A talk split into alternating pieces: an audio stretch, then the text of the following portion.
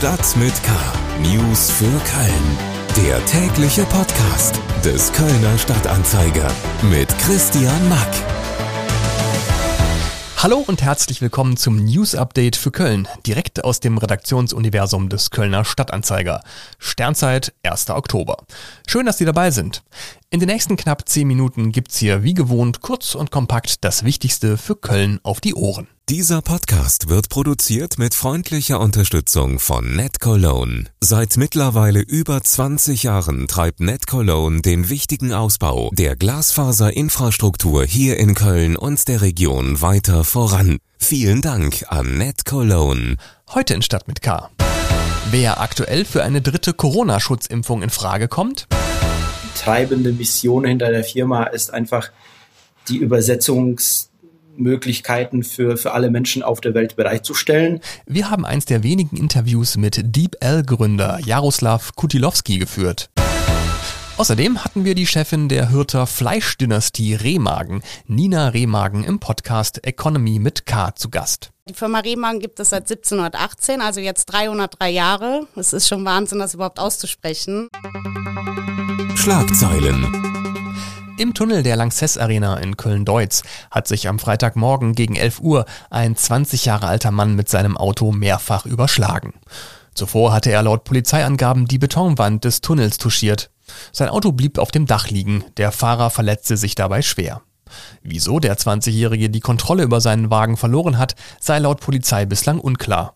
Zur Unfallaufnahme war die Opladener Straße in Fahrtrichtung Deutzer Brücke gesperrt, weshalb es zu Stau auf der Deutz-Kalker Straße, der Gummersbacher Straße und der Opladener Straße gekommen war. Die Polizei darf ihre Videoüberwachung des Ebertplatzes und der unmittelbaren Umgebung vorerst weiterhin ohne Einschränkungen fortsetzen. Das hat das NRW-Oberverwaltungsgericht in Münster entschieden und damit einen Beschluss des Verwaltungsgerichts Köln aufgehoben. Bei der Entscheidung handle es sich aber laut Oberverwaltungsgericht um einen sogenannten Hängebeschluss. Eine endgültige Entscheidung stehe also noch aus. Die vorherigen Einschränkungen der polizeilichen Videoüberwachung des Ebertplatzes hatten Datenschützer Ende Juli erreicht. Der erste FC Köln empfängt am Freitagabend die Spielvereinigung Gräuter Fürth zum Heimspiel im Rhein-Energiestadion. Der FC ist zwar gegen den Tabellenletzten aus Fürth in der Favoritenrolle, FC-Trainer Steffen Baumgart warnt trotzdem davor, Fürth auf die leichte Schulter zu nehmen. Wir sind immer noch dabei, äh, uns weiter, ich sag mal, nicht in der Tabelle äh, nach oben zu arbeiten, sondern dahin zu arbeiten, dass wir unser erstes Ziel erreichen wollen, das der Klassenhalt. Das ist ein Gegner, mit dem wir um diesen Klassenhalt kämpfen werden. Also bedeutet es für uns, und das würde natürlich auch jedes andere Heimspiel bedeuten, dass wir dieses Spiel gewinnen wollen. Äh, wir wissen natürlich trotzdem, wie schwer das wird und wie eng das wird und das sollte auch jedem klar sein. Äh, und deswegen erwarte ich ein sehr, sehr enges und spannendes Spiel. Der FC geht als Tabellensiebter mit zwei Siegen, drei Unentschieden und einer Niederlage in die Partie. Fürth hat in dieser Saison noch kein Spiel gewonnen, einmal unentschieden gespielt und fünf Spiele verloren. Anpfiff der Partie ist um 20.30 Uhr. Hintergründe und Einordnungen zu weiteren spannenden Themen jetzt in etwas ausführlicherer Form. Corona News. Ich glaube, die meisten Menschen, die nicht gerade Impfgegner sind oder bei denen medizinische Gründe gegen eine Impfung sprechen, sind mittlerweile zweimal gegen das Coronavirus geimpft. Eigentlich alle Geimpfte, die ich so kenne, fühlen sich nach den ersten beiden Peaks sicherer und erleichtert, endlich einen gewissen Schutz zu haben. Äh, dass dieser Schutz aber nicht für die Ewigkeit ist, das sieht man ja spätestens, wenn man sich sein Impfzertifikat mal genauer anschaut, denn da steht ein Ablaufdatum drauf. Irgendwann müssen wir also alle nochmal zur dritten Impfung, also eine Auffrischung machen. Äh, für einige Menschen ist eine Impfauffrischung, die sogenannte Boosterimpfung, aber jetzt schon Thema. Paul Groß aus unserer Lokalredaktion ist bei mir im Studio. Hallo Paul. Hallöchen. Äh, du hast mit der Kölner Infektiologin Clara Lehmann über das Thema Drittimpfung gesprochen. Für wen empfiehlt sich denn jetzt gerade eine solche Boosterimpfung? Also unstrittig ist, äh, da sind sich auch STIKO und die Gesundheitsminister äh, einig, also die Ständige Impfkommission und die Gesundheitsminister sind sich dort einig, dass für Immungeschwächte auf jeden Fall eine dritte Impfung sinnvoll ist. Ähm, denn der Impfstoff basiert ja darauf, dass das Immunsystem aktiviert wird und äh, sich so vor dem, vor dem künftigen Viruskontakt schützt. Mhm. Bei Immungeschwächten ist natürlich die Gefahr gegeben, dass die Impfung nicht so äh, funktioniert wie gewünscht, weil eben das Immunsystem nicht so zuverlässig reagiert. Für diese Gruppe empfiehlt sich also unstrittig eine dritte Impfung. Das ist auch ähm, so vorgesehen und ja, insbesondere gilt das für Menschen, bei denen das Immunsystem medikamentös äh, herunterreguliert wird, also für Menschen mit Autoimmunerkrankungen beispielsweise beispielsweise und für Menschen, bei denen ein Organ transplantiert wurde. Ähm, diese Gruppen äh, sollten sich also ein drittes Mal impfen lassen. Innerhalb dieser Gruppen wird auch differenziert. Also es gibt auch besonders Immungeschwächte, bei denen sogar eine dritte Impfung sofort nach der zweiten, also vier Wochen nach der zweiten, empfohlen wird. Für andere äh, sechs Monate nach der zweiten. Äh, aber genau, diese Gruppe ist auf jeden Fall erfasst. Mhm.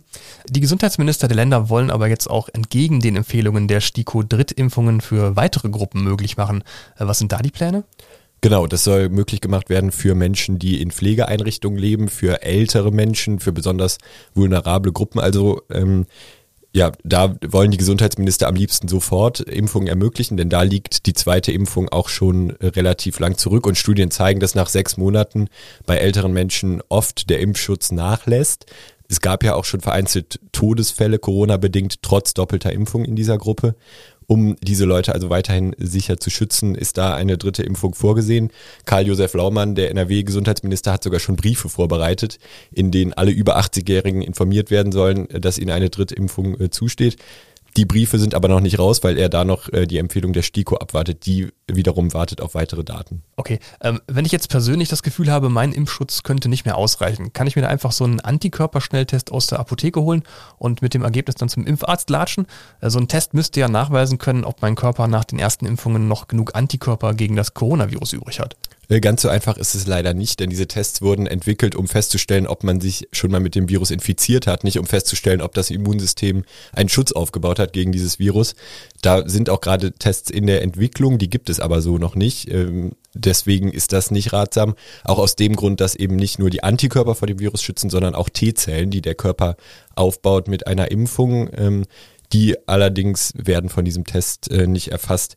Es gibt aber auch Ausnahmefälle. Bei besonders Immungeschwächten ähm, ist es durchaus ratsam, nach der dritten Impfung äh, einen solchen Test durchzuführen, um zu schauen, ob das Immunsystem überhaupt reagiert. Es ist aber keine Voraussetzung dafür, eine Drittimpfung zu bekommen, ähm, dass man einen Antikörpertest hat, der nachweist, dass man kaum noch Antikörper hat. So rum funktioniert es nicht. Ah, okay. Fragen und Antworten rund um das Thema Corona-Drittimpfung hat Paul Groß aus unserer Lokalredaktion für Sie auch nochmal auf ksda.de zusammengetragen. Digital. DeepL Schon mal gehört? DeepL ist eine Übersetzungssoftware, mit der sich viele, viele Menschen auf der ganzen Welt täglich das Leben etwas leichter machen. Die Software kann nämlich blitzschnell Texte von einer Sprache in eine andere übersetzen und die Qualität der Übersetzung ist dabei echt erstaunlich gut. DeepL ist im Netz mittlerweile so beliebt, dass der Dienst in die Top 100 der weltweit meistgenutzten Websites geklettert ist und da zum Beispiel auf Augenhöhe mit CNN.com ist. Was die wenigsten aber wissen, DeepL sitzt in Köln-Ehrenfeld und ist sozusagen ein lokales Start-up. DeepL-Gründer Jaroslav Kutilowski ist allerdings etwas ähm, öffentlichkeitsscheu und deshalb ist es etwas ganz Besonderes, dass wir vom Kölner Stadtanzeiger ein Interview mit ihm führen konnten. Darin hat er uns erzählt, wie seine Firma innerhalb von vier Jahren von ungefähr zehn Mitarbeitern auf über 200 gewachsen ist. Die treibende Mission hinter der Firma ist einfach die Übersetzungs Möglichkeiten für, für alle Menschen auf der Welt bereitzustellen. Und das geht einfach nicht mit zehn Leuten. Das funktioniert einfach nicht. Der Schlüssel zum Erfolg und das Zauberwort von DeepL lautet AI, also künstliche Intelligenz. Am Ende kann man sich tatsächlich AI in dem Bereich äh, Übersetzung schon sehr stark so vorstellen, wie wenn man ein Gehirn trainieren würde. Man zeigt dem Netzwerk, dem neuronalen Netzwerk, bereits vorhandene Übersetzungen und äh, sagt dann, das ist, wie die Übersetzung aussehen sollte und versucht, dieses neuronale Netzwerk darauf nochmal immer mehr zu trainieren, ähm, dass es diese Übersetzung so ähnlich abbilden kann. In der Praxis klappt das auf jeden Fall ziemlich gut und DeepL ist definitiv auf Augenhöhe mit Übersetzungssoftware von Google oder Microsoft, nur eben made in Kölle. Das ganze Interview mit DeepL-Gründer Jaroslav Kutilowski lesen Sie auf ksda.de. Gastro. In der neuesten Folge unseres Wirtschaftspodcasts Economy mit K geht's bei meinem Kollegen Martin Dovideit um die Wurst. Und das ist jetzt keine Floskel, sondern wirklich so. Zu Gast war nämlich Nina Rehmagen, Co-Geschäftsführerin des Hürter Fleischproduzenten Hardy Rehmagen. 2019 hat sie zusammen mit ihrer Schwester die Geschäftsführung dort übernommen. Man kann also wirklich sagen, Rehmagen ist ein Familienunternehmen durch und durch, das mittlerweile in der sage und schreibe zehnten Generation besteht. Die Firma Rehmagen gibt es seit 1718, also jetzt 303 Jahre. Es ist schon Wahnsinn, das überhaupt auszusprechen. Aber ähm, ja, gegründet 1718 in der Lindgasse in Köln mit einer ganz kleinen Metzgerei. Und äh, vor circa 45 Jahren hat unser Opa dann in Hürth ähm, das Grundstück gelegt, um industrieller zu werden. Ja, und wer im Umland schon mal auf dem Weihnachtsmarkt im Stadion oder auf einer Kirmes war, wer schon mal bei Eismann oder Bofrost bestellt hat, in seiner Unternehmenskantine gegessen hat oder an einer Autobahnraststätte war, äh, der hat bestimmt schon mal ein Rehmagenprodukt gegessen, selbst wenn man sich vegan ernährt. Auch fünf Bundesligisten beliefert HD Rehmagen mit Stadionwurst. Unter anderem den FC und auch beim Erzfeind Gladbach landen Rehmagenwürste auf dem Grill. Allerdings gibt's da äh, ganz, ganz feine Unterschiede. Ja, das sieht man schon an der Form. Also die in Köln hat ein äh, Eiweißseitling, es ist eine gerade Wurst und in Gladbach ist ein Naturdarm, die hat die Krümmung, die klassische Krümmung, die man bei einer Bratwurst kennt. Und ich könnte mir gut vorstellen, dass es in Köln, das haben wir auch immer wieder gehört, einige abschränkt, dass es halt so eine gerade Wurst ist, ne, weil man kennt es ja hauptsächlich mit der Krümmung. Das ganze Pro-Seminar Wurstkunde mit Nina Rehmagen können Sie sich als neue Folge Economy mit K reinziehen. Und zwar auf ksda.de slash podcasts. Das war's auch schon wieder für heute mit Stadt mit K. Vielen Dank fürs Einschalten.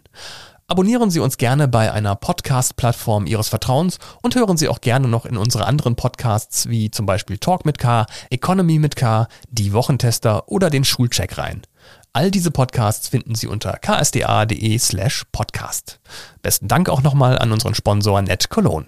Mein Name ist Christian Mack, bleiben Sie gesund und bis bald. Stadt mit K. News für Köln. Der tägliche Podcast.